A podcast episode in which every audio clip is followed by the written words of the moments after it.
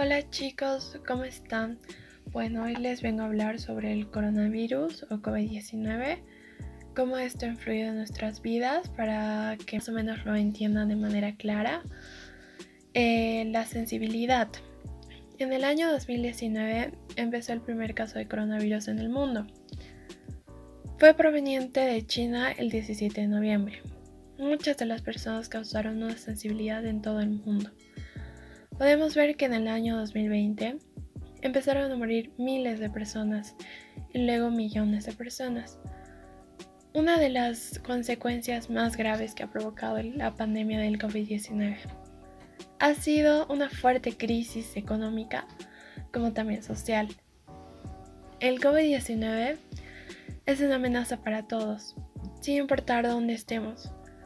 Los riesgos que supone el virus para cada uno de nosotros no son iguales. Para los países asolados por la guerra, los riesgos no podrían ser mayores.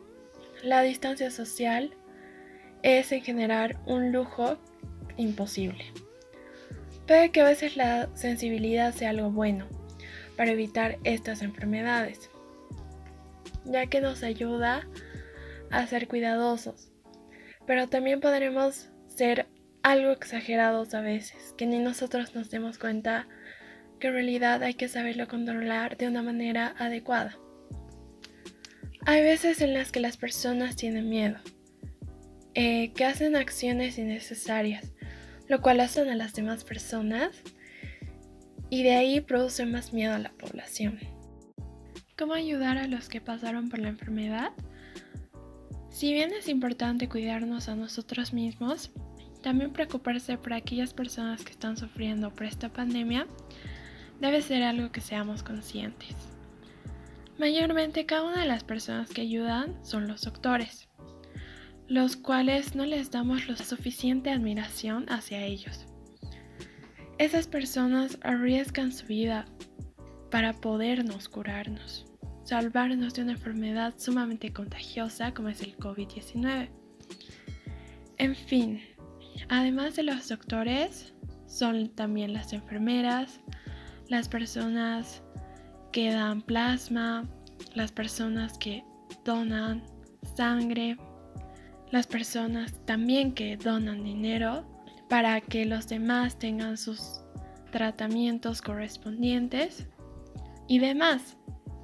Debemos tener en cuenta que si no fueran aquellas personas de un corazón amplio y bueno, podrían sufrir muchas personas. También nosotros podemos ayudar desde casa.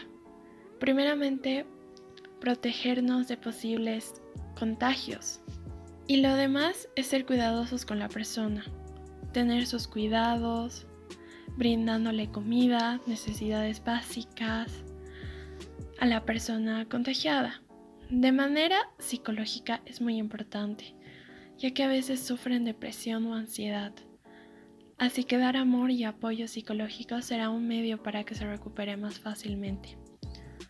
Los cuidados de una persona enferma deben ser de manera cuidadosa. Si hacemos todo lo que necesita, puede que la persona se recupere de manera natural y así tener una experiencia la cual la persona cuente y aconseje a los demás que posiblemente estén pasando esta enfermedad. Está en nosotros ser personas generosas y respetuosas en este mundo. En la situación que estamos viviendo es normal sentirse triste, preocupado, confundido, asustado o enfadado. Tienes que saber que no estás solo y hablar con alguien de confianza, como tu familia o amigos cercanos para ayudarse entre todos. Realiza preguntas, edúcate y obtén información de fuentes confiables. Protégete a ti mismo y a los demás. Es una situación que nos involucra a todos. Así que como se espera, todos debemos poner de nuestra parte para enfrentar esta realidad de la manera más adecuada y responsable. Si todos cumplimos con nuestra parte, el resultado será positivo. Lávate las manos frecuentemente, siempre con agua y jabón. Recuerda no tocarte la cara. No compartas tazas, utensilios, comida o bebida con otros. Comparte lo que aprendas sobre la prevención de enfermedades con tu familia y tus amigos especialmente con los niños más pequeños. Conviértete en un ejemplo de buenas prácticas Informa a tus padres y familia si te sientes enfermo y quédate en casa. Señora, ¿y su mascarilla? Es algo que escuchamos muy seguido en estos tiempos. A veces puede resultar molesto y provoca malas reacciones en la gente, pero es una norma que debemos cumplir.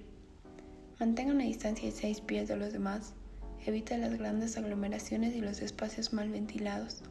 Lávese las manos frecuentemente. Cúbrase la nariz y la boca al toser. Limpie y desinfecte. Monitoree su salud todos los días. Todas estas son normas por parte de organizaciones de la salud para mantenernos a salvo. Así que debemos tener reacciones más positivas, aunque a veces sea un dolor de cabeza escuchar esto todos los días sin falta. A la vez no debemos descuidar nuestra salud mental en esta situación, informándonos lo que es debido y mantener una buena relación con las redes sociales. Evitamos ansiedad y afrontamos esto mucho mejor.